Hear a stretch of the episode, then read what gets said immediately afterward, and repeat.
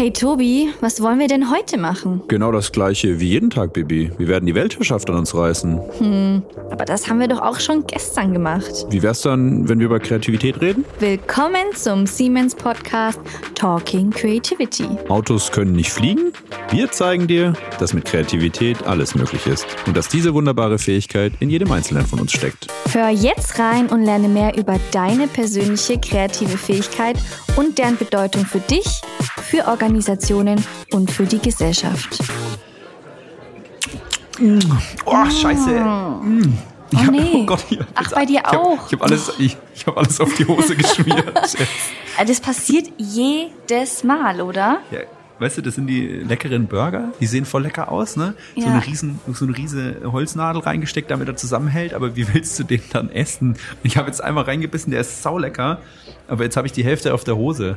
Oh je, aber wirklich, ich sag's dir, das passiert mir jedes Mal. Ich kann das Ding nicht normal essen. Also du bist du nicht musst ja auch gefühlt halb deinen Kiefer aushängen, oder? Damit Voll. du da reinbeißen kannst. Ich denke mir immer so, ob sich so ein Koch mal einmal in seinem Leben Gedanken gemacht hat, Voll. wie das dann am Ende gegessen wird. Also optisch schön aussehen tut's meistens, aber die, die Essbarkeit klappt's dann nicht so, ist ein bisschen ne? kritisch, oder? Hm, was machen wir denn da?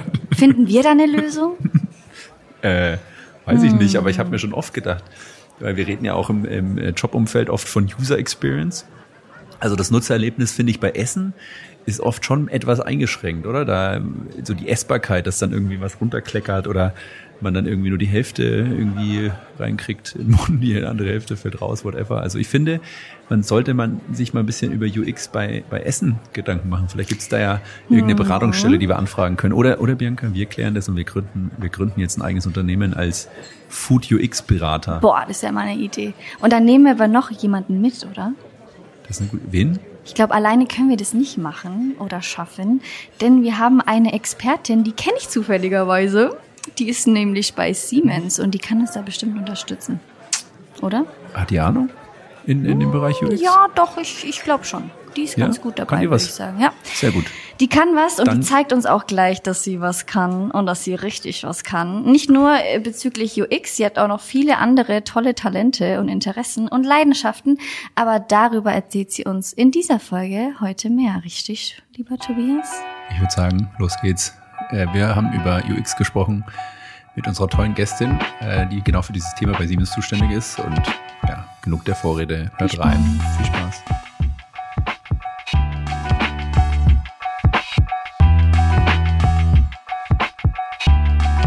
So, hallo liebe Freunde der Sonne. Heute scheint sie besonders für uns und wir freuen uns alle aus dem langen Winter endlich in den Frühling und fast schon in den Sommer zu starten. Also zieht euch eure Sonnenbrille auf und setzt euch mit eurem Lieblingsgetränk in die Sonne und sperrt eure Lauscher auf. Hier kommt die nächste Folge Talking Creativity. Wir haben heute eine neue Pod-Gästin für euch. Sie spielt leidenschaftlich gerne Fagott und fechtet gerne spannend, was ein Fagott ist, aber das erfahren wir hoffentlich noch. Ähm, ihre Hobbys fangen also alle mit F an. Ob sie deshalb auch Fenster putzen oder Fernsehschauen zu ihren Hobbys zählt, wird sie uns noch verraten. Immerhin ist sie schon ganze vier Jahrzehnte auf dieser wunderbaren Erde und genau seit September 2018 bei Siemens und aktuell als sogenannter Principal Key Expert für User Experience oder kurz UX unterwegs. Das hört sich auf jeden Fall super, super spannend und sehr sexy an, um ehrlich zu sein. Aber was bedeutet es überhaupt? Wir würden sagen, sie ist einfach mal die Chefin für das Thema User-Expertin, oder? Als Prinzipalin klingt irgendwie ganz schön fancy, um ehrlich zu sein, ist es ihre Aufgabe, relevante Themen im Bereich UX zu identifizieren und in die Siemens-Bereiche zu tragen. Das bedeutet für sie einerseits die inhaltlichen Leitplanken zu setzen und sehr nahe an den innovativen Themen dran zu sein, andererseits die Geschäftsbereiche von Siemens in konkreten Projekten zu beraten. Davor hat sie einmal internationales Informationsmanagement an der Uni Hildesheim studiert mit dem Schwerpunkt Mensch-Maschine-Interaktion. Danach arbeitet sie erst im Bereich Usability Engineering und danach in mehreren Agenturen als UX-Designerin. Nach sieben Jahren wurde ihr diese Arbeit ein bisschen zu langweilig und sie wollte noch einmal eine neue geistige Herausforderung und wechselte an die Uni St. Gallen, wo sie ihre Dissertation zum Thema digitale Transformationsstrategien geschrieben hat. Nach einem Spitznamen haben wir sie auch gefragt, aber die mag sie nicht, denn wie sie selbst sagt, hat sie als Verkleinerungsformen von ihrem Namen erfolgreich abgeschafft. Dann nennen wir dich heute halt nicht Sabi. Vielleicht können wir uns aber einen neuen kreativen Namen überlegen, der dir auch gefällt. Und als wir sie gefragt haben, was sie morgens zuerst macht, sagt sie zum Handy greifen und Achtung, ich glaube, ich werde jetzt wahrscheinlich alles falsch aussprechen, aber erstens Wordle, zweitens Wordle, Wordle, auf Englisch, Deutsch, Spanisch, drittens Primmel und Kordel spielen. Ich habe keine Ahnung, da musst du uns unbedingt aufklären. Ich weiß gar nicht, was ich hier gerade vor mir gegeben habe. Naja, danach, danach ist sie dann halt wach. Äh, das musst du uns auf jeden Fall nochmal erklären. Aber nun, jetzt genug der Vorrede. Bitte begrüßt mit uns die liebe Sabine Berghaus, Principal Key Expert für User Experience bei der Siemens AG. Liebe Sabine, schön, dass du da bist. Hallo. ja, schon selber lachen. Vielen Dank. Ich freue mich auch hier zu sein und eine sehr schöne Intro habt ihr da. Stimmt, stimmt das denn alles, liebe Sabine? Das stimmt, das stimmt soweit alles. Vielleicht können wir es tatsächlich aufdröseln. Also meine Hobbys, es fangen tatsächlich erstaunlich ein paar meiner Hobbys mit F an, mhm. Fagott spielen und fechten, aber Fernsehen und Fenster putzen, dann vielleicht eher nicht. aber was ist denn, was ist denn ein, ein, ein, eine Fagott? Ein Fagott. Ein Fagott. Okay, das Fagott ist ähm, ein Holzblasinstrument. Ja. Es ist quasi in der Familie der Holzblasinstrumente das größte, so die Bassstimme. Ah. Ah, genau. Wie lange machst du das schon? Das mache ich noch gar nicht so lange tatsächlich. Mhm. Ich habe damit, das ist so mein Corona-Hobby. Ah. Also ich hatte tatsächlich irgendwann in dieser langen Lockdown-Zeit dieses, diesen Bedarf, dass ich gedacht habe, Mensch, ich möchte irgendwie, ich habe früher als Kind Musik gemacht und cool. habe gedacht, ich würde gern wieder Musik machen. Und dann habe cool. ich erst mich so ein bisschen mit Musiktheorie auseinandergesetzt, aber dann habe ich irgendwie gedacht, nee, ich habe irgendwie Lust, ein neues Instrument zu lernen. Und jetzt mache ich das seit einem Jahr und habe habe so krass viel Spaß dran, oh, ähm, dass ich irgendwie, dass ich denke, so Mensch, das, warum habe ich das noch nicht viel früher wieder gemacht? Aber warum ein Fagott? Also wie kommt man auf dieses Instrument? Hattest du schon irgendwelche Berührungspunkte zuvor damit oder? Das ist tatsächlich, ich kann das gar nicht erklären. Ich habe als Kind Blockflöte gespielt, ganz mhm. klassisch. Und die Blockflöte war dann tatsächlich so das, was ich mir während dem Lockdown dann mal aus dem Keller äh, hochgeholt habe, mehr so als, als Witz, aber wo ich dann gemerkt habe, das macht Spaß. Und mhm. ich finde auch dieses, ich konnte tatsächlich noch spielen, auch ob, obwohl ich das 30 Jahre oder noch länger nicht angefasst habe, habe ich dann gemerkt, meine Finger wissen irgendwie noch, was sie tun sollen. Das war mhm. ganz, ganz komisch. Und ich kann mich erinnern, bei Blockflöte ist es ja so, wenn man startet, dann fragt ja irgendwann die Musiklehrerin so, und welches Instrument willst du eigentlich spielen? Weil jeder fängt ja. ja damit an. Und dann hat die kleine Sabine damals gesagt, Fagott, weil ich so ein Buch hatte mit Musikinstrumenten drin und dann habe ich fand ich das sah einfach cool aus. Das ist so groß und ja. und hat viele silberne Klappen drauf und und irgendwie habe ich gedacht, das finde ich cool, das sieht und dann habe ich mich irgendwie jetzt wieder so dran erinnert und dann habe ich so ein bisschen reingehört und finde den Klang auch schön und habe dann irgendwie gedacht, warum nicht Fagott? Cool. Also wir würden ja unseren ZuhörerInnen natürlich gerne eine Kostprobe geben. Ich weiß, du hast das Instrument nicht da, aber nee. vielleicht kannst du uns ja zu Hause ganz einfach mal was einspielen auf, auf eine Aufnahme mit deinem Handy und wir würden es hier reinzaubern. Ah, das wäre mega cool.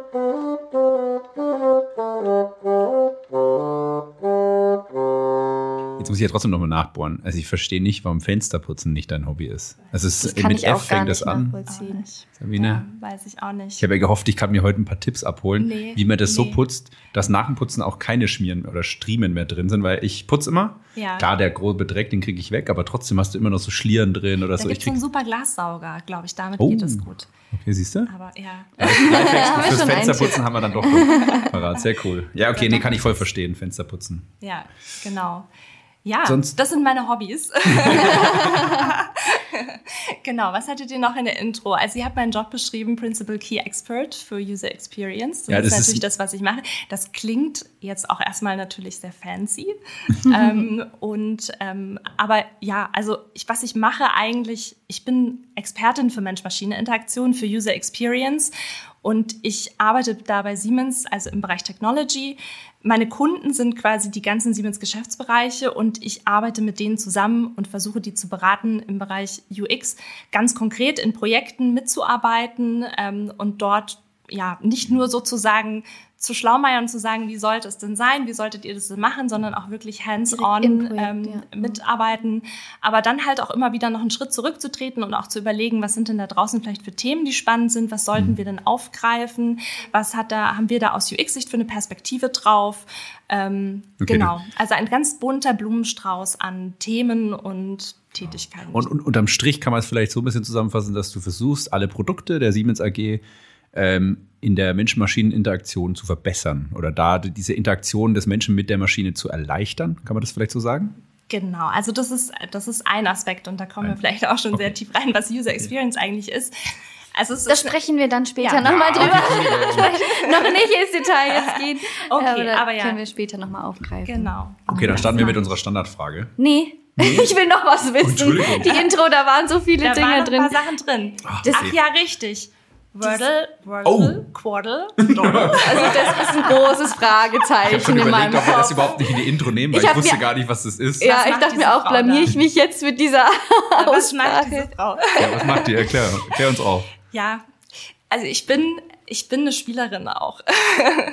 ich mag, bei mir funktionieren so kleine, so Minigames sehr gut. Ich Aha. bin auch, ich spiele auch gerne mit der Switch äh, Konsolenspiele und also ich, ich mag, äh, ich mag spielen und gamen. Ja. Und ich merke so diese Spielemechanismen, das funktioniert schon unheimlich gut bei mir. Ich bin da sehr schnell hooked und, ähm, und, und ja, und spiele das. Und ja, das mache ich tatsächlich, also wo ich den, wo ich eure Frage dann gelesen habe, habe ich gesagt, wenn ich, natürlich würde ich sagen, ich wach morgens auf und dann ja, mache ich mir erstmal einen Yoga. Kaffee und bin ganz ruhig dann und entspannt ja. und so weiter. So genau. Das, was man, was man gerne hören ja, möchte eigentlich. So ne? so, die oder? Routinen der 100 successfulsten Leute ja. der Welt. Genau. genau. Aber nein, wenn ich ganz ehrlich bin, greife ich zum Handy, bin noch ganz verschlafen und dann spiele ich aber so ein paar, einfach sowas wie Wordle, wo man einfach Wörter raten muss, und die Buchstaben bunt markiert werden. Ah, okay, also Wordle ist ein Wortratespiel. Genau, Wordle ist ein Wortratespiel. Quaddle auch. auch? genau, äh, gleiches Prinzip, nur ja. mit mehr Challenge gleichzeitig. Genau. Und, und Wordle ist tatsächlich etwas, wo ich, ähm, wo man ein Land gezeigt bekommt und aber nur den Umriss sozusagen. Ich bekomme quasi und da muss man raten, welches Land das ist. Ah, das kommt dann von World. Genau, World. von World. Ach, World. Ah. Man kann es nicht ja. aussprechen. Ja, okay, man kann es nicht aussprechen, aber man kann es spielen. Ja, Spannend. Und genau. dann machst du das auch noch in verschiedenen Sprachen, damit du auch noch dann Sprachen lernen kannst, ja. oder?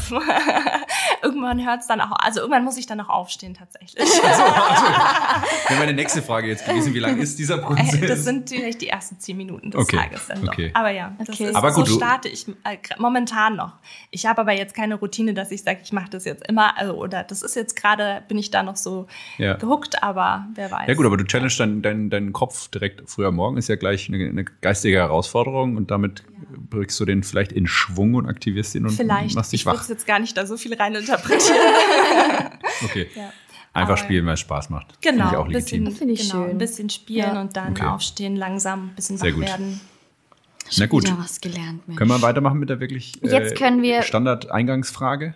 Frau, Frau Bibilotta? Ja. Bitte. Darf ich? Bitte schön. Super. Ich bitte genau. darum. Wir starten ja unseren Podcast immer mit unserer Standardfrage. Und zwar geht es ja offensichtlicherweise um Kreativität.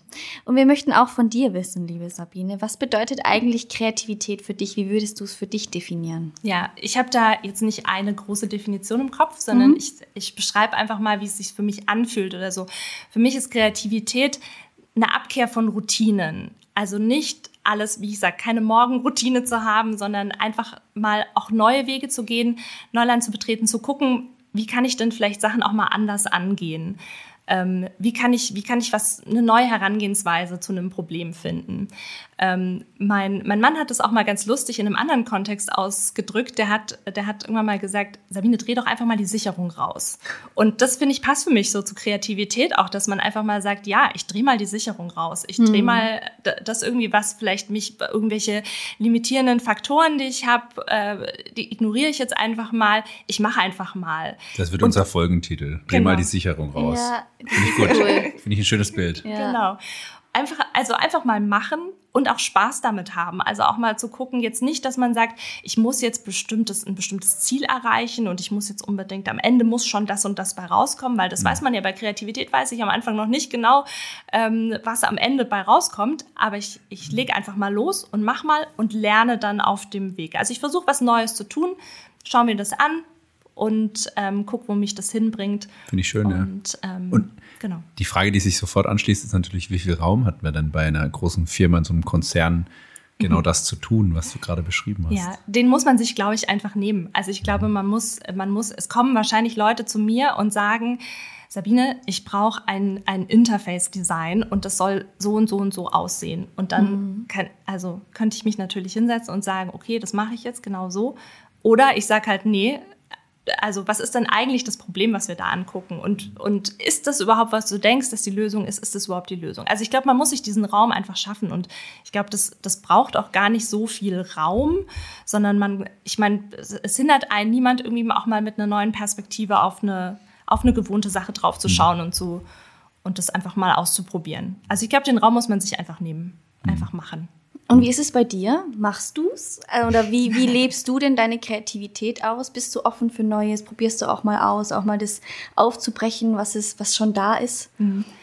Ich würde schon sagen, ja. Ich habe immer in meinem, ähm, wenn ich so eine, wenn ich so eine kleine Biografie von mir schreiben würde oder so, da schreibe ich, glaube ich, immer als erstes oder als einen der ersten Sätze, dass ich eine Entdeckerin bin. Mhm. Ähm, also ich, ich habe schon dieses, dass ich so das Gefühl habe, ich, da draußen ist so viel, auch was ich, was ich noch nicht weiß und was ich gerne entdecken würde. Und das versuche ich mir schon so ein bisschen zu bewahren, eigentlich in meinem Alltag in so verschiedenen, in so verschiedenen Situationen, dass ich sage, wie kann ich irgendwie mit so einem frischen Blick irgendwie auf die Welt schauen und wie kann ich, wo kann ich denn vielleicht noch was Neues entdecken? Und ähm, das ist schon sowas, glaube ich, was ich so, was ich so ganz natürlich mache und wo ich ja, wo ich auch Spaß dran habe. Also wo ich einfach merke, das bringt mir jede Menge Spaß, wenn ich einfach im Alltag mal versuche irgendwie ja neu, neu auf was zu schauen, irgendwie. Und das kann, das kann ganz auch ganz einfache Sachen sein, dass man sagt, man geht einen neuen Weg zur Arbeit oder man, mhm. man guckt irgendwie mal rum oder dass man irgendwie, ich weiß nicht, was ich mal gemacht habe auf einem Spaziergang, so man sucht alle Sachen, die gelb sind oder so. Mhm. Also so ganz, so ganz kleine Sachen eigentlich. Mhm. Ähm, da gibt es so schöne kleine Aufgaben, haben wir mal gemacht. Ähm, so kleine Aufklebeaugen den Leuten mitgegeben und dann ist die Aufgabe quasi irgendwo aus irgendetwas, ja. was man im Alltag halt sieht, ein, ja. ein Gesicht zu machen mit diesen Augen. Das Finde ich auch eine schöne ich auch, Aufgabe. auch schon immer mal machen. ich habe so, hab eine Riesenpackung von diesen Augen zu Hause, hätte ich dir mitbringen können. Ah, das wäre ein Traum gewesen. Wir Können wir ja mal machen gemeinsam. Okay. Wir machen eine, ja, können wir das mal mit ein paar so Leuten aus der Siemens AG mal in München machen? So eine, wir, wir kleben Gesichter-Safari durch München. Das wäre doch mal witzig, oder? Ja, so als, warum nicht? also, liebe ZuhörerInnen, wenn ihr eine verrückte Truppe irgendwo in München seht, dann Oder sind wir das. bei der Gesichter-Safari ja, in München. Genau. Ja, ähm, gerne. Schreibt uns. Ja, cool. Okay, trotzdem, trotzdem noch mal die Frage. Du sagst jetzt, ne, also ich, ich, ich versetze mich jetzt in einen Zuhörer oder eine Zuhörerin ein, rein und dann sagst du, naja, man muss sich den Raum nehmen. Es ist, also ich bin total bei dir, ne? Die Frage ist nur, wie mache ich das denn? Ne? Ich habe jetzt nächste Woche eine Deadline, das muss fertig sein und ich habe meine Standards. Ähm, wenn ich mir diesen Raum nehme und mal ausprobiere, heißt es meistens, ja, ich muss die Leute erstmal überzeugen, dass es anders auch geht und dann ist, sind da vielleicht irgendwie, ja, sag ich mal, auch vielleicht Ängste da, ja, Risiko ist größer, mal einen neuen Weg zu gehen. Dann ist die Deadline, die mir im Nacken liegt, dann äh, ja, ist vielleicht auch die generelle Zeiteffizienz, weil ich noch fünf andere Themen habe, die ich gleichzeitig machen muss, auch so. Weil je mehr Raum ich mir nehme, desto mehr Zeit, Energie kostet es auch. Ich sage auch in fast jeder Podcast-Folge, dass einfach aus meiner Sicht kreative Arbeit auch deutlich mehr Energie kostet äh, von unserem Körper oder verbraucht wird, als wenn ich jetzt halt einfach nur eine Routine abspule. Ich weiß, da ist es schwer, eine Antwort drauf zu finden, aber fällt dir was ein, was man ganz konkret den Menschen mitgeben kann? Ja, nee. ja. also ich stimme, ich stimme dir zu. Also natürlich habe ich auch Deadlines und natürlich ähm, sitze ich manchmal da und muss einfach Sachen fertig machen und dann ist auch an einem bestimmten Punkt auch das nicht mehr, dass man sozusagen, äh, dass man nochmal den, den Raum aufmacht und sagt, ah, ich denke jetzt nochmal ganz neu, schmeiß alles weg, was ich bisher hatte und versuche das nochmal ja. noch mal neu zu machen ich glaube, man muss einfach da so auch die richtigen Momente finden. An manchen Stellen muss man einfach sagen, okay, jetzt muss ich vielleicht pragmatisch sein. Ja. Ähm, da da mache ich, da mache ich weiter. Und, und an manchen Stellen kann man dann vielleicht sagen, nee, stopp mal, wir können, das macht jetzt keinen Sinn, jetzt hier voranzumachen. Lass uns doch noch mal diesen Schritt zurückgehen und das noch mal genauer anzuschauen. Mhm. Und aber eine Sache, die ich, die ich mir da auch immer sage, ist, ähm, äh, und gerade beim UX-Design ist es, ist es auch so, da wenn ich was, wenn ich was gestalte, am Ende ist es ja also entsteht quasi auch eine User Experience erst beim Nutzer. Mhm. Und es muss umgesetzt werden, damit es überhaupt zum Nutzer kommt. Und es hilft niemandem, wenn ich jetzt nochmal sage, ich gehe nochmal einen Schritt zurück und, und komme nochmal mit einer besseren Idee, aber die Idee wird dann vielleicht nie umgesetzt. Also done is better than perfect, sagt ja. man ja auch. Und ich finde, oft ist ja dieses, sobald ich es sobald ich's vielleicht fertig mache erstmal und rausgebe und dann aber auch vielleicht mal Feedback höre und gucke, wie die Welt darauf reagiert oder wie meine Nutzer darauf reagieren und ähm, dann kriege ich ja auch so eine, so eine Resonanz ähm, von den Leuten und dann kann ich auch gucken, wie, wie, wie funktioniert es und von dort aus dann vielleicht nochmal weitermachen. Ähm, aber ich mhm. glaube, es hilft manchmal nichts, also oder man muss vielleicht so diesen, diesen Moment finden, wo man sagt, gehe ich jetzt nochmal zurück und mache nochmal sozusagen den kreativen Raum auf.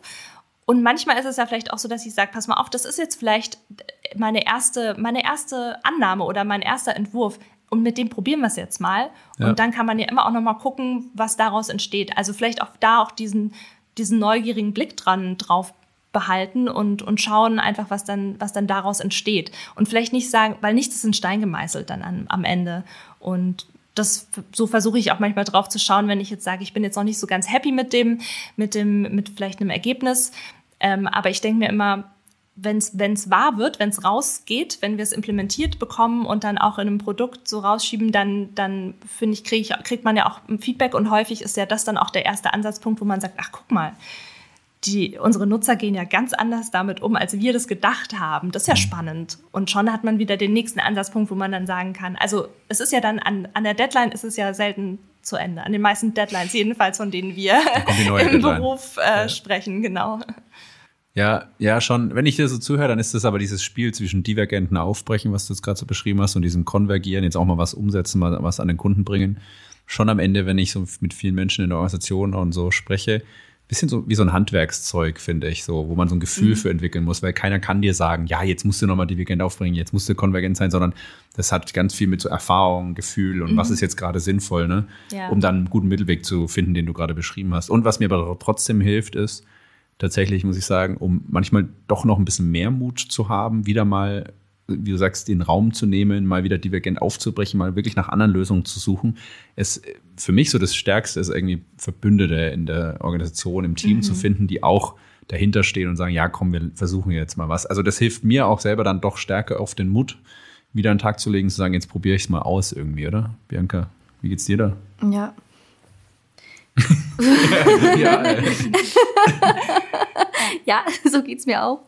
Nee, aber das, äh, das merke ich auch ganz oft bei mir, dass wenn ich irgendwie so in meinem eigenen Kämmerchen nur die ganze Zeit hock, dass ich dann irgendwie eher in meiner Kreativität auch blockiert bin.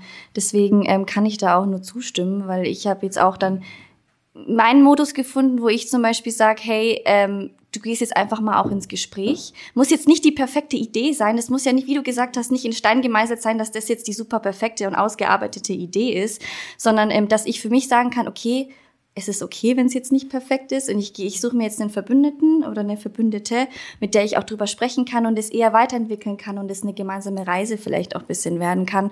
Und es ist dann eigentlich echt ein richtig, richtig schöner Prozess. Ja. Und Teamwork finde ich auch wichtig in dem, in dem Zusammenhang, weil ja, die besten Ideen, also ja, man hat vielleicht manchmal auch einen Geistesblitz, aber oft ist es ja auch so ein Ping-Pong-Spiel. einer sagt was und dann sagt der andere, ja, genau. Ja. Und das löst bei mir was aus. Also von daher ist Teamwork da auch, finde ich, super wichtig. Da, ja. da gibt es auch einen ganz neuen Artikel im Nature Magazine. Ähm, Forschungsergebnisse zu dem Thema, ähm, ich weiß nicht, ob ich es in der letzten Folge schon gesagt habe, aber ganz spannend, eigentlich so zwei, drei Wochen alt gerade mal, mhm. ähm, wo sie untersucht haben, eben ähm, Remote Work, also über Teams oder wie auch immer, digitale Zusammenarbeit oder in Person. Und dann mhm. haben sie tatsächlich festgestellt, für kreatives Aufbrechen, also divergente Arbeit, ist es echt äh, deutlich besser, wenn man persönlich im Raum zusammenkommt mhm. und am besten tatsächlich in einem Tandem zu arbeiten. Mhm. Konvergentes Arbeiten, wenn man dann so sich eingefahren hat, auswählen und irgendwie zu einer Lösung kommen und die, die exekuten, umsetzen, da ist es dann tatsächlich beide, sind beide Welten okay. Da gibt es sogar kleine mhm. Tendenzen, nicht äh, statistisch signifikant, aber kleine Tendenzen in ähm, Richtung, dass sogar ähm, Remote Work über Teams vielleicht sogar Vorteile hat. Ja. Ähm, was ich ganz spannend finde, ja. Ich weiß nicht, spiegelt sich das in deiner Arbeit wieder? Hast du das ja. ähnliche Gefühl gehabt? Würde ich auch so, würde ich auch so unterschreiben von dem. Ich finde, also eine Sache, mit der ich gerade, wir haben vorhin immer das Wort Raum benutzt, also kreativer Raum. Und eine Sache, mit der ich ganz hart kämpfe gerade, ist einfach auch extrem, auch nochmal seit, seit Corona, dieses, der durchgetaktete Terminkalender, den Boah. ich habe, der ist, äh, der ist wirklich schlimm. Und, äh, und der schluckt manchmal diesen Raum auch, weil ich tatsächlich von einem Meeting ins andere mich einfach nur klicken kann, wo ich nicht mal in einen Meetingraum laufen muss. Ja. und, ähm, und das finde ich schluckt ganz viel Kreativität. Auch wenn ich, äh, ja, und, aber grundsätzlich würde ich sagen, ähm, ist, ist sozusagen auch dieser, der Raum alleine auch manchmal wichtig. Also auch wenn natürlich, wie du sagst, wenn ich vielleicht ein bisschen auch erstmal sozusagen Ideen sammle, ist es sehr gut, sich gegenseitig die Bälle zuzuwerfen. An bestimmten Stellen ist es dann aber auch gut, mal auch sich wieder zurückzuziehen und zu gucken und einfach mal auch still vor sich hin zu arbeiten. Und da, genau, würde ich sagen, auf jeden Fall auch dieses, dieses ähm, einen ruhigen Raum und einen freien Kopf zu haben und, und dort dann an bestimmten Dingen auch wieder an, dann so ein bisschen rumzutüfteln. Ja. Ähm, genau, das finde ich, das, das ist super wichtig. Also ich würde jetzt gar nicht so sehr sagen Remote Work über Teams, sondern einfach Ruhe. Ja. Also es braucht einfach manchmal Ruhe und, äh, und Muße. Und das muss man sich, glaube ich, dann auch, auch nehmen, auch wenn es ja, das, das, ist es, ne, dass man sich die Zeit nimmt. Da können wir auf unsere andere Folge verweisen, die entweder vorher oder nachher rauskommt zum Thema Mindfulness und Kreativität mit dem lieben Björn. Da gibt es nämlich auch ah, wissenschaftliche Erkenntnisse zu, ja. zum Thema, dass eben Mindfulness ähm, und solche Übungen, Meditation, wie auch immer wichtig ist äh, mhm. oder wichtiges Werkzeug sein kann, um auch Kreativität zu fördern. Aber Heute sprechen wir nicht über Mindfulness, sondern über User Experience Design. Jetzt sind das ja viele Begriffe, die im Raum fliegen. Jetzt natürlich die Frage an dich, Sabine. Bring mal ein bisschen Licht ins Dunkel. Wir haben jetzt hier User Experience, wir haben UX Design. Ich, äh, ja, versuch mal doch vielleicht unseren ZuhörerInnen ähm, zu erklären, was ist das genau? Ja, genau. Wir hatten vorhin noch Mensch-Maschine-Interaktion, also genau. also ziemlich viel. Also UX-Design. Also ich fange vielleicht mal an mit dem Begriff Usability, weil der ist so ein bisschen die ja. Basis oder da haben viele das im Kopf, wenn sie, wenn sie User Experience hören das, das ist die Benutzerfreundlichkeit von, ähm, von Schnittstellen jeglicher Art. Geräten auch, es oder? kann, es, genau, es können technische Geräte sein, es kann aber iPhone. alles, was du siehst, jede Oberfläche, ähm, dieses Mikrofon, vor dem wir gerade Ach, sitzen, wie, das, wie, wie man das bedient, wie man ah, okay. das aufschraubt, höher stellt und so weiter. Klar. Die Kaffeemaschine äh, hier vorne, welche ah, Knöpfe die hat und so weiter. Mhm. Ähm, ich habe mal an einem Projekt gearbeitet, da haben wir eine Tankstelle designt. Ähm, und also das Tankstelle. ist auch wie tank, genau, wie tankt man. Ähm, cool. Genau, und das sind, äh, das ist alles eine Schnittstelle. Und bei Usability geht es darum, erstmal auch zu gucken, ist das, ähm, ist diese, diese Schnittstelle, ist dieses Produkt, sage ich jetzt einfach mal, dieses System, was wir dort haben, ähm, ist das, ähm, kann damit ein User effektiv, effizient und zufriedenstellend arbeiten?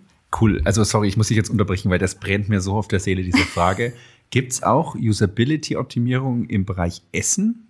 Weil ich finde ganz oft, äh, kennst du das so, so man kauft so ein Sandwich oder so und dann beißt du vorne rein und zur Seite spritzt irgendwie der ganze Belag raus und du denkst dir so, also die, die Usability von diesem Sandwich ist gerade richtig low. Das ist mir ja noch nie passiert. das meine ich jetzt ernsthaft. Ich habe mir schon so oft ja. beim Essen gedacht, sieht sexy und schick aus und lecker aus.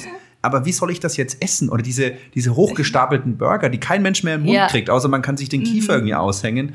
Gibt es ja. Usability-Bestrebungen im Bereich ähm, Essen auch? Also ich äh, habe ich jetzt noch nicht, also habe ich jetzt noch nicht gehört. Ich benutze das tatsächlich. Ich sage, ich in meinem in meinem Sprachgebrauch benutze ich das tatsächlich auch, so dass ich irgendwie sage, hö, hö, das hat ja eine ganz schlechte Usability. Ja. Ähm, aber also wir sprechen eigentlich immer von, ja, was ich vorhin gesagt habe, dieses, äh, ähm, was definiert ist auch in der in der ISO-Norm, ähm, effizient, effektiv, zufriedenstellend. Das ist auch immer bezogen auf ich, ich als Nutzer habe ein bestimmtes Ziel in einem bestimmten Kontext mhm. und hilft mir das System, das so zu erreichen. Gut, jetzt kann man halt natürlich sagen, mit dem, bei dem Burger habe ich, hab ich auch das Ziel, satt zu werden.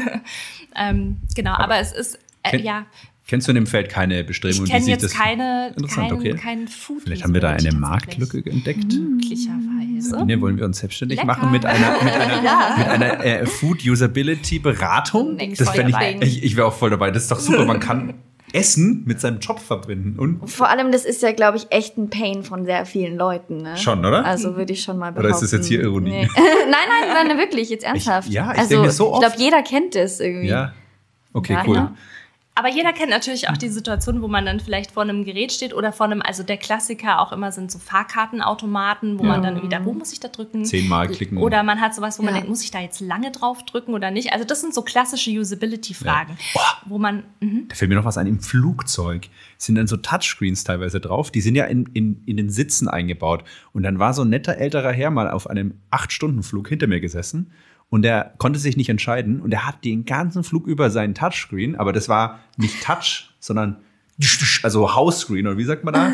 Draufklopfscreen. Und dann hat er ständig ja auf diesen Touchscreen nicht sanft, ja, weil dann geht es tatsächlich viel besser, sondern immer so drauf gehämmert und dann ging das nicht. Und dann hat er immer zehnmal auf dieselbe Taste und dann kann man sich vorstellen, dass mein Kopf immer so gewackelt hat. Kennt ihr das oh, im Flugzeug? Ja. Wenn dann einer hinter einen so und dann halt nicht irgendwann einen Film ausgewählt hat. Das ist auch, das gehört ja vielleicht auch dazu, oder? Ja, also das ist so Sorry, ganz, ich also, meine ganzen persönlichen Fates, ja. Nee, aber das ist so, ich finde auch, also ich komme auch um dieses, um diese Stories auch immer nicht rum, weil ich bin natürlich da so, das ist eine Berufskrankheit. Ich gucke natürlich auch immer, wie funktioniert irgendwas, wenn irgendwo ja. ein Knopf ist, muss ich da draufdrücken und schauen, was der macht und so weiter.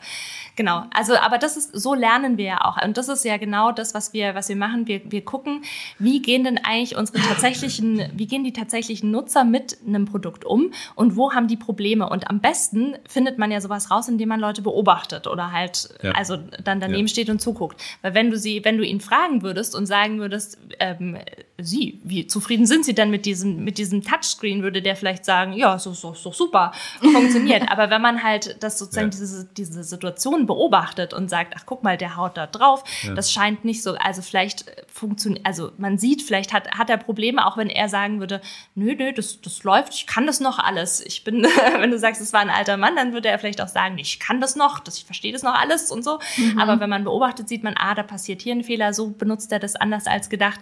Der, die Person im Sitzen vorne ist, kriegt irgendwie immer die Schläge ab und so weiter. Und da kann man, würde man jetzt als, als UX-Designer oder als, genau, Designer von diesem System, würde dann, würde man dann sagen, hm, guck mal, an der und der Stelle können wir vielleicht was verbessern, weil da haben wir beobachtet, da tritt, tritt wahrscheinlich gehäuft äh, diese Situation auf.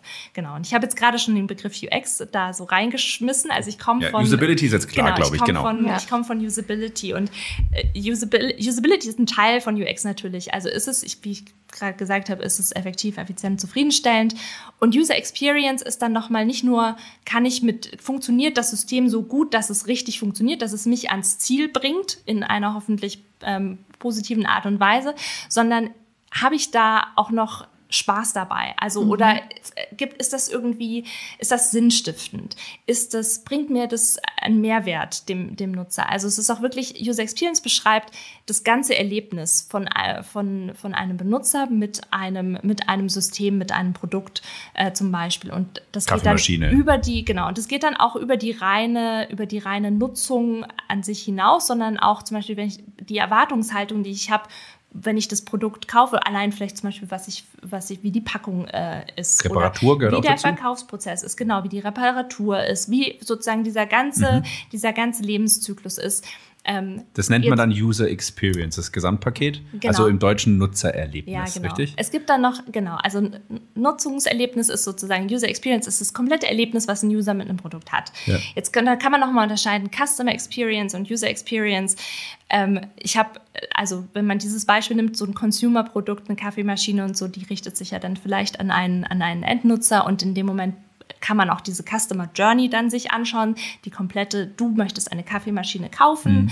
äh, dieser komplette Prozess, kaufst die Kaffeemaschine, benutzt sie, bringst sie vielleicht irgendwann zurück oder verschenkst sie weiter und so weiter. Und das ist sozusagen dann die Customer Journey. Mhm.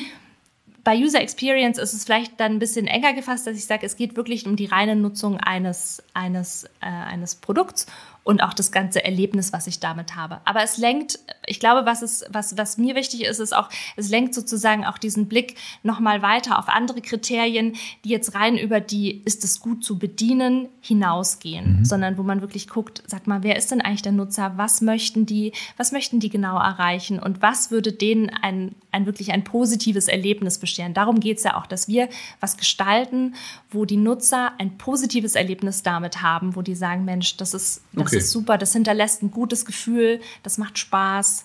Das okay. ist das Ziel eigentlich. Usability mhm. verstanden, User Experience verstanden. Was ist UX Design? Das ist dann User Experience Design oder? Genau, das ist das sozusagen die Disziplin. Mhm. User Experience ist ja sozusagen, kann man einfach sagen, das Nutzererlebnis. Mhm. Bei User Experience Design geht es darum, jetzt als Gestalter daran zu gehen und zu sagen, wie erzeuge ich sozusagen dieses positive Erlebnis. Hier steht jetzt bei mir als Frage, wieso ist das Wort Design nicht die passende Definition? äh, äh? Ja, genau. UI-Design steht hier noch als Begriff. Ja. Jetzt kommen wir ganz stark in die Begriffsdefinition. Ich ja. weiß nicht so, wie, ob wir jetzt das ganze Glossar aufmachen nein, wollen. Nein, nein, nein, nein, nein, Also UI-Design ist das Interface, das User-Interface. Das, das sind dann nur die Knöpfe oder das, der Bildschirm, der genau. Touchscreen, also das, wo man quasi letztlich interagiert. Ja, genau. Stand. Ich glaube, warum, warum, warum das vielleicht wichtig ist, ist, wenn die Leute hören User Experience Design und die sind nicht vom Fach, dann hören die Design und sagen, ah, du bist Designerin, mhm. du kannst ja Ach, bestimmt super mit Farben. Über die Ästhetik jetzt dann nur. Genau, ja, okay, und, verstanden. und und, äh, und du ja. kannst ja super vielleicht einrichten oder so, kann ich nicht. Also und auch was jetzt so Farbgestaltung angeht, bin ich tatsächlich keine Expertin. Und das ist, das ist wichtig, dass man, ich glaube, man denkt häufig, wenn man das Wort Design hört, denkt man an, das muss ja schön ja. aussehen. Mhm. Genau. Und da würde ich sagen, auch gerade jetzt als, also als UX-Designerin, die auch mehr aus der konzeptionellen Schiene kommt, dass ich sage, vielleicht, es muss am Ende vielleicht auch gar nicht unbedingt schön aussehen. Es soll natürlich ästhetisch äh, sein, das ist auch ein Kriterium, aber es muss in erster Linie auch gut funktionieren und eben und genau und dieses Erlebnis ähm, erzeugen und wie auch immer ich das machen kann und da gibt es ja so viele Anknüpfungspunkte von dem Interface an sich, aber mhm. auch sozusagen von diesen Serviceprozessen drumherum okay. und so weiter. Verstanden. Also genau. bei Design ist einfach, Designbegriff ist halt oft mehr, das, also kenne ich selber, dass man oft unter Design landläufig halt nur die Schönheit, die Ästhetik, die Gestaltung, die optische Gestaltung, rein optische mhm. Gestaltung sieht, ne, wie jetzt beim Essen Beispiel, ne, sieht meistens der Burger oder äh, so das Sandwich sieht lecker aus und gut, da würde ich sagen Design mhm. top, aber die User Experience und das User Experience Design, ja, was mhm. ja dann noch das andere sein könnte, das ist dann gar nicht so gut, weil halt beim draufbeißen halt alles rausquetscht und äh, mir auf die Hose kleckert.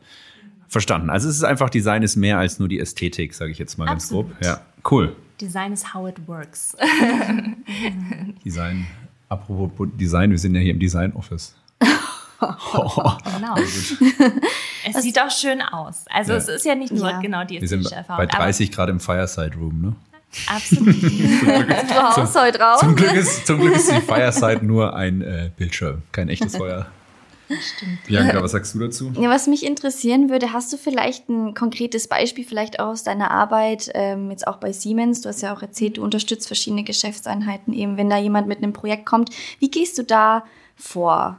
Ja. Also ich, das ist natürlich, das kann man jetzt gar nicht so pauschal beantworten, weil es natürlich, ich werde in den verschiedensten Projektstufen dazu geholt. Und wir haben jetzt gerade über Design und Interface Design gesprochen, was, was häufig passiert ähm, ist, dass Leute sagen, ah, Sabine, du bist doch UX-Designerin mit Schwerpunkt auf Designerin. Mhm. Äh, sie sagen, hier, wir haben doch so ein, wir, wir haben hier eine App gebaut, aber die sieht noch nicht so gut aus. Wir brauchen da jetzt ein gutes Interface. Kann, könnt ihr das mir das schöner machen? Aussehen. Und dann, und dann sage ich, dann seufze ich laut und dann denke ich, oh, okay, ich fange jetzt an zu erklären, mache ich quasi die Erklärung, die ich jetzt gerade auch gegeben habe im UX-Design. Ich sage, pass mal auf, wenn ihr schon eine App gebaut habt und, das, und jetzt nur noch darum geht, das Interface schön zu machen, dann müssen wir eigentlich ein bisschen früher ansetzen, weil ich gucke mir mal an, was ihr da eigentlich gebaut habt. Oder was wollt ihr denn eigentlich mit dieser App erreichen? Was soll denn diese Lösung eigentlich können? Wer sind denn eure Nutzer? Habt ihr mit denen gesprochen oder habt ihr nur vielleicht überlegt, was die brauchen könnten. Ähm, und das ist dann, äh, und je nachdem fange ich dann an. Also am liebsten bin ich sehr, sehr früh in Projekten mit dabei, wo man irgendwie denkt, hey, wir, wir spüren hier ein bestimmtes Bedürfnis, einen bestimmten Bedarf im Markt. Ähm, das könnten wir uns da nicht eine Lösung ausdenken. Also ganz, ganz früh ja. im kreativen Prozess auch schon mit dabei zu sein und zu sagen, was ist denn das Problem? Wer sind denn die Nutzer? Vielleicht da auch wirklich ins Feld zu gehen und zu gucken, also wie arbeiten die Leute da zum Beispiel in hm. dieser Fabrik? Was sind es für Leute? Was haben, bringen die für einen Hintergrund mit? Und wie sieht dieser Prozess, wie sieht der ganze Ablauf da jetzt aus? Und wo ist da das Problem? Und dann zu gucken, wie könnte da eine Lösung aussehen? Ähm, und, und hast du ein ganz konkretes Beispiel? Ist. Ganz, ganz konkretes Beispiel. Ganz konkretes Beispiel. Also ich nehme jetzt vielleicht kein Beispiel von Siemens. Ich nehme ein Beispiel, ähm, das ist schon sehr, sehr alt, deswegen kann ich das, kann ich das sagen. Das ist vor 15 Jahren, in, als ich ganz frisch im Job war als Junior, Junior UX-Designerin, durfte ich an einem total spannenden Projekt mitarbeiten. Und zwar war das damals für die Deutsche Telekom. Ähm, die hat ihr E-Mail-Center neu mhm. gemacht.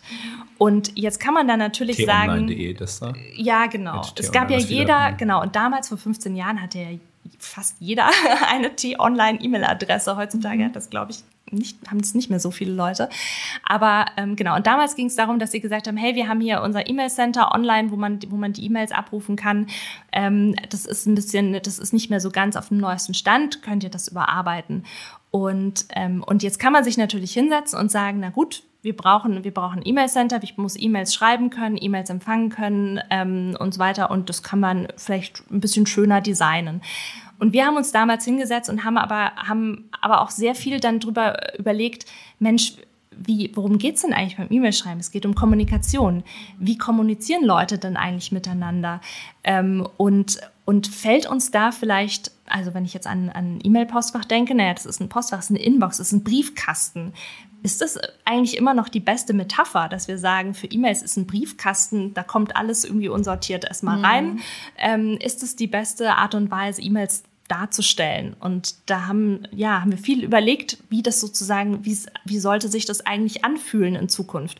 Wenn ich jetzt gucke, sind, sind, viele, ähm, sind viele Ideen, die wir damals hatten, ähm, sind schon irgendwie heutzutage, sind heutzutage Wirklichkeit geworden, dass man halt mhm. jetzt auch sagt, es, man hat vielleicht verschiedene Messenger, aber es ist auch egal, auf welchem Messenger erreicht mich jetzt eine Nachricht. Äh, Sachen werden automatisch schlecht vorsortiert, nach relevant, nicht relevant ich glaube immer noch, wahrscheinlich könnte man beim Thema E-Mail noch einiges ähm, verbessern, wenn man sich das anschaut. Wir haben immer ja noch diese Inbox-Metapher und man überlegt immer noch, ob man da vielleicht was Besseres machen könnte. Aber vieles, was auf Messengern, was auch auf sozialen Netzwerken passiert ist, ging dann so in die Richtung. Und das ist, das ist so ein Beispiel, wo man, wo man gesagt hat, ich könnte mich jetzt hinsetzen und könnte einfach so ein Standard-E-Mail-Postfach einfach neu machen, in schön, vielleicht mit ein paar, äh, vielleicht mit ein paar neuen Ideen. Oder ich kann noch mal diesen Schritt zurückgehen und zu sagen, Mensch, worum geht's denn eigentlich? eigentlich, wie kommunizieren denn Leute eigentlich und was sind so Bedürfnisse rund ums Kommunizieren, die man damit aufnehmen kann. Mhm.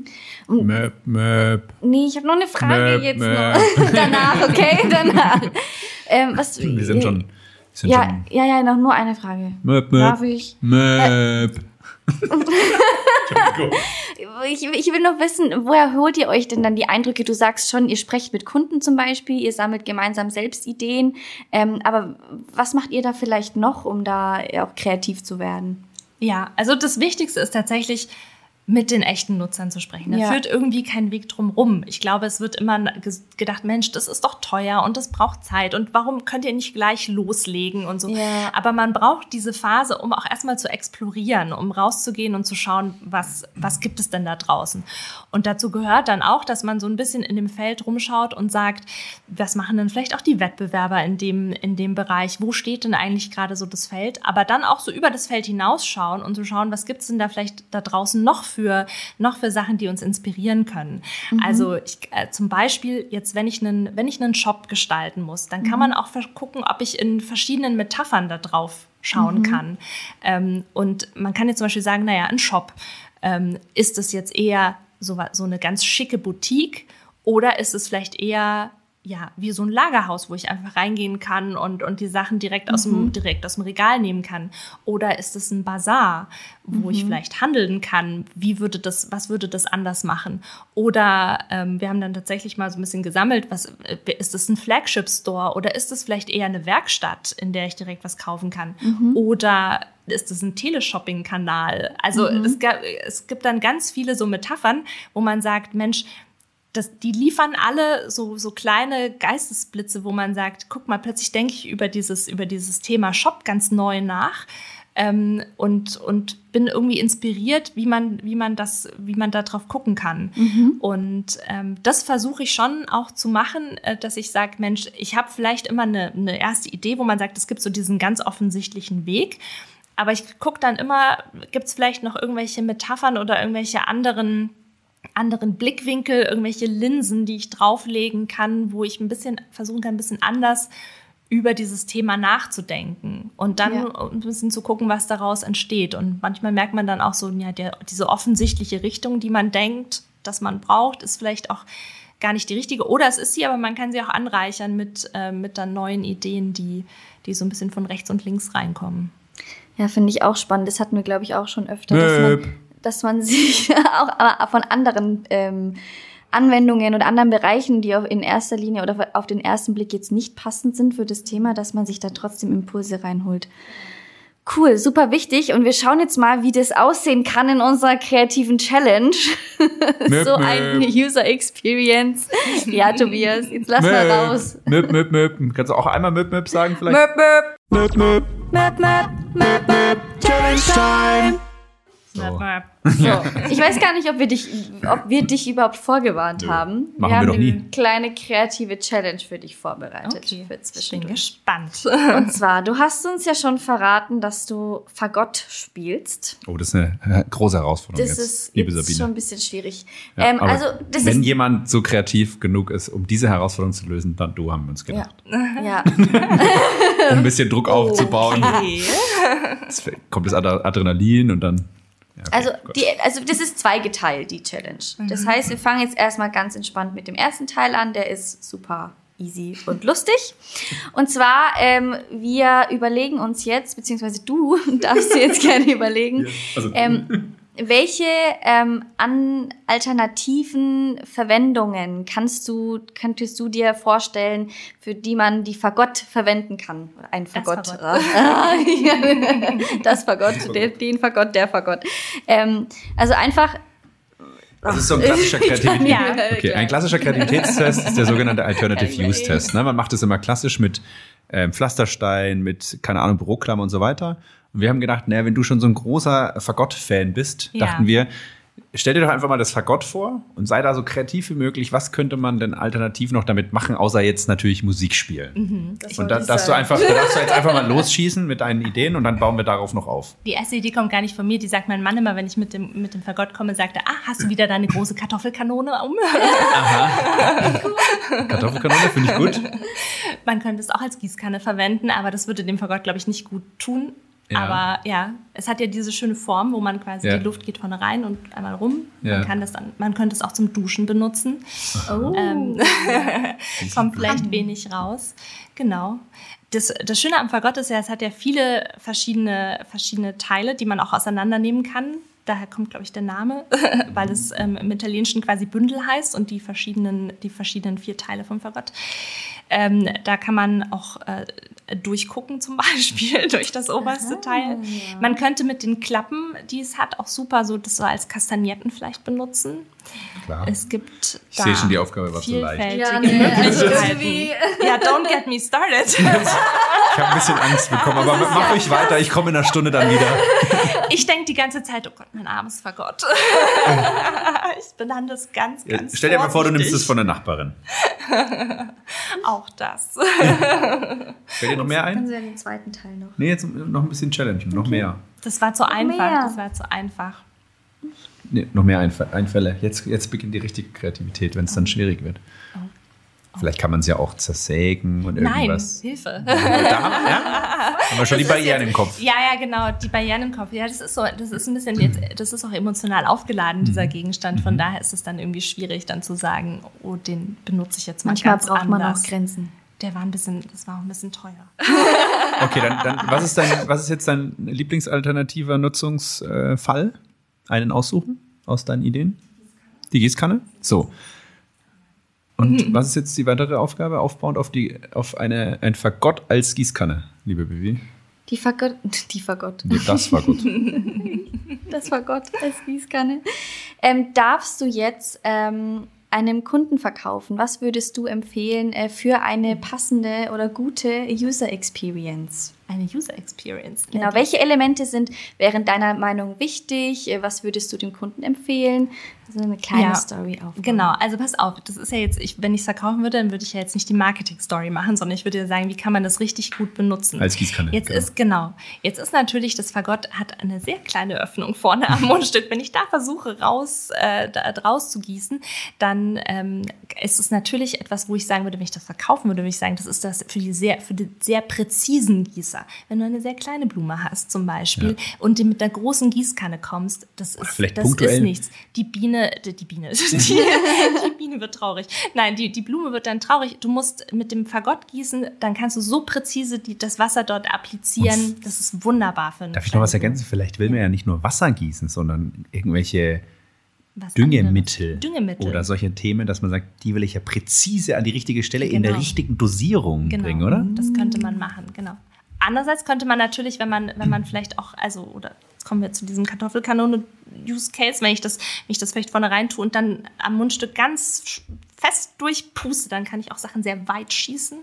Also man kann Ja. in zwei Richtungen gießen, quasi sehr Es weit. Hat oben Also- hat quasi eine Schallöffnung, da kommt der Ton raus Cool. und vorne hat es ein Mundstück, da puste ich rein. Boah, das ist ein, ich eine wahnsinns universelle Gießkanne für punktuell fokussiertes Gießen und für weit, weites. Weit, ja. Sprengen eines Rasens eigentlich. Dann eher wie so ein Rasensprenger, oder?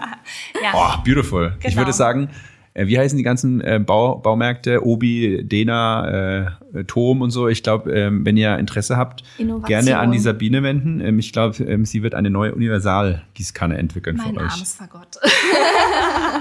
Das wird, das wird spitze. Nein, aber Cool. sonst bin ich ja für neue, für neue Ideen auch immer zu haben. Und ich weiß nicht, ich finde das, das Spannende an der Frage ist ja auch, und das hat, also mein Mann hat auch mal gesagt, ähm, wenn, er, wenn er mir eine Frage stellt, dann habe ich oft diese Tendenz, dass ich nach der richtigen Antwort suche oder dass ich immer versuche, da exakt und präzise darauf zu antworten, weil ich immer sage, ah, ich weiß, warum das so ist. Und irgendwann hat er mal gesagt, ich suche nicht nach der richtigen Antwort, ich suche nach der unterhaltsamsten Antwort. Und das finde ich auch ganz gut, dass man irgendwie mal, mal sagt, dass man, dass man sich überlegt, was ist denn, was ist denn jetzt nicht unbedingt, ja, so und so ist es, aber was wäre denn der Unterhalt, das Unterhaltsamste, was uns jetzt einfällt? Ja, das, glaub ich, mag wäre genau an mein. Frage dann auch. Ja. Möp, möp. Ja, mega gut. Sabine, ich würde sagen, äh, Applaus, Applaus. Mega. Wirklich. Gestanden. Respekt. Ähm, Nicht mal eine Sekunde irgendwie mal Nee, kurz überlegt oder das so. sprudelt. Also- das ist wirklich rausgeschossen. Schon, ja, das, mit euch. also ja. Fagott als, als Universalgießkanne, das werden wir, werden wir im Kopf behalten. Ja. Aber wir wollen ja noch mal kurz ein bisschen auf die Brücke schlagen. Ähm, zu was eigentlich, Bianca? Wegen was für ein Thema sind wir nochmal hier? Und? Sag du es mir. Kreativität? Wie hängt jetzt eins mit dem anderen zusammen vielleicht? Wollen wir da noch drüber reden? Na, können wir gerne machen. Ja? Willst du es uns erklären mal, Bianca? Nein, erklärst du. Na, ich, na, ich ja nicht. Die Sabine fragen wir doch, oder? Gerne. Wie Kreativität zusammenhängt. Ja, genau. Was ist die Brücke? Also, ich meine, klar, man Ja. braucht irgendwie Kreativität für UX, oder? Um das zu gestalten. Ich meine, ganz banal, aber fallen dir da irgendwelche Ja. Perspektiven ein? Dazu? Genau, also das ist eine Sache, die ist mir auch noch ähm, vielleicht wichtig zu sagen. Es geht ja darum, ich habe vorhin auch gesagt, wir gestalten immer so ein Produkt und ein, und ein System zum Beispiel. Ähm, und da überlegen wir uns, wie kann man das besonders gut gestalten. Aber ich glaube, ein wichtiger Punkt ist ja auch, jetzt gerade bei Siemens, und da schlage ich vielleicht auch noch die Brücke zu Siemens, die, wir haben häufig Produkte, die sehr lange leben.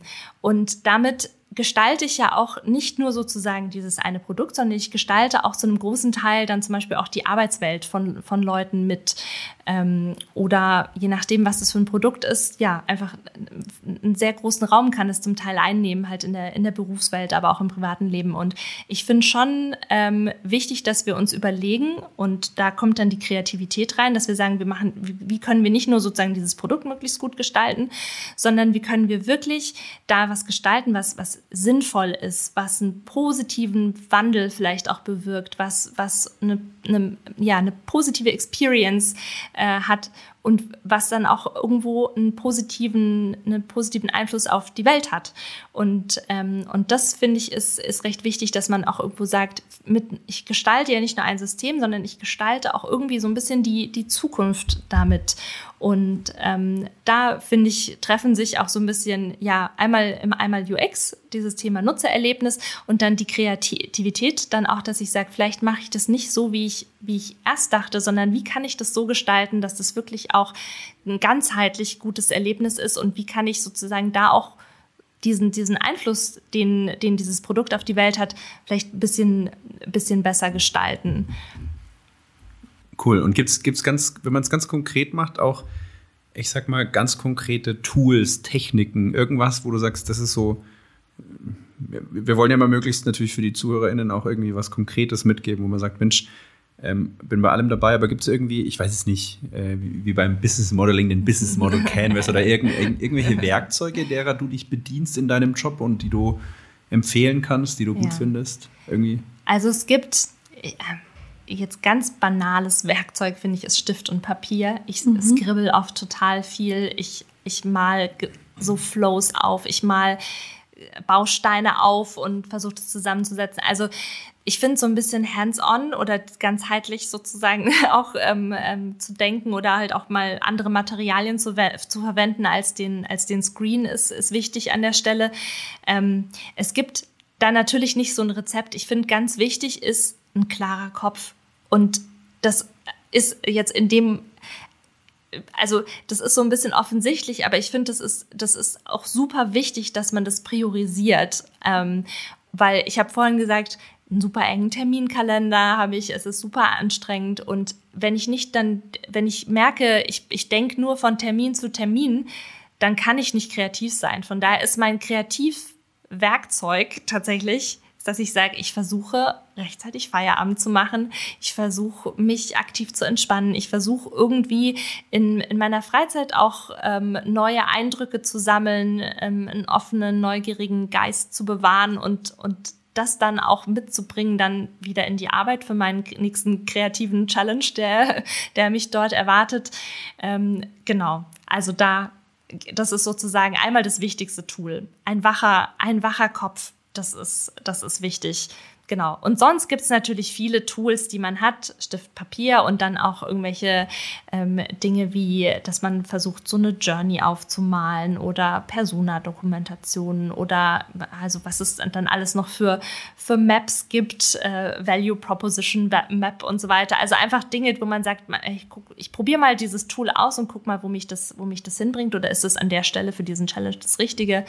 Ähm, aber diese Tools können ja auch nur einen begrenzten Einfluss haben. Ich glaube, das Wichtigste ist tatsächlich, auf sich selber, auf seinen wachen Kopf so ein bisschen aufzupassen, dass der gut funktioniert. Am Ende ist Apropos man selber wacher Kopf, Bilde. Baby. Ja. Ich wollte nur charmant ob, ich noch, ob ich noch, ob ich noch wach das war positiv gemeint. Apropos wacher Kopf, bist du auch einer? Also, Ja, bin ich ein wacher Kopf. Ja, auf jeden Fall. würde ich sagen. Ja, cool. Eigentlich, Ich dachte, du hast noch eine Frage. nee, eigentlich wären wir doch schon. Wir kommen so langsam zum Ende, ja. Oder? Hast du eine Frage an uns, so. liebe Sabine? Wir warten ja immer darauf, dass uns mal jemand was fragt, aber. Oh, oh, Oh, oh. oh. Das Wetter ist so schön draußen. Ich habe das Gefühl, vielleicht wollen wir, vielleicht wollen wir nach draußen und dort entdecken gehen. Ja, gut, dann bleibt uns nichts anderes übrig, als die letzte wichtige Frage an dich zu stellen. Genau. Die stellen wir jedem Podcast bei uns in der Folge. Und zwar, was würdest du denn jetzt unseren ZuhörerInnen mitgeben? Vor allen Dingen in Bezug auf die Kreativität natürlich. Vielleicht auch so ein bisschen aus deiner Erfahrung aus dem UX-Bereich. Grundsätzlich auch vielleicht aus deiner persönlichen Erfahrung, aus deinem Privatleben. Was würdest du unseren ZuhörerInnen mitgeben? Ja, ich würde sagen, auf jeden Fall neugierig zu sein und Spaß damit zu haben. Also ba- Spaß beim Ausprobieren. Am Ende geht es eigentlich ja darum, dass wir, dass es uns gut geht und, ähm, und dass wir bei dem, was wir machen, irgendwo Freude haben. Und ich glaube, das, das kann man sich schon auch zu einem, zu einem Teil ähm, herstellen, dass man einfach versucht, so ein bisschen mit so einem neugierigen, wachen, offenen Blick auf, auf seine Herausforderungen zu schauen und dann auch vielleicht ein bisschen drauf zu schauen, Jetzt kann ich natürlich immer sagen, hm, ich hab, bin ja nur so ein kleines Rädchen vielleicht in so einem, in so einem, äh, in so einem Betrieb, in so einer Organisation und ich mache doch hier nur das kleine Produkt X. Aber wenn man, wenn man vielleicht rausguckt, hat dieses Produkt auf ähm, bestimmte Menschen dann auch wieder einen größeren Einfluss und, ähm, und dass man sich so ein bisschen auch so vergegenwärtigt, woran man eigentlich so ein bisschen, woran man arbeitet und was es so im großen Ganzen vielleicht auch bedeutet. Und dann auch zu überlegen, gibt es da vielleicht auch was, wie ich das, wie ich das besser gestalten kann. Dann Sehr habe ich schön. immer mehr Lust drauf, auch wenn ich mir das versuche zu vergegenwärtigen. Schönes Abschlussplädoyer, oder? Ja, Bianca, willst du noch was sagen? Ich danke dir für das sehr tolle und inspirierende Gespräch. Ich und danke, du da und für deine sympathische Art. Sehr schön mit dir. Dankeschön. Hat Dankeschön. viel Spaß gemacht. Dann macht's gut. Tschüssi. Tschüss.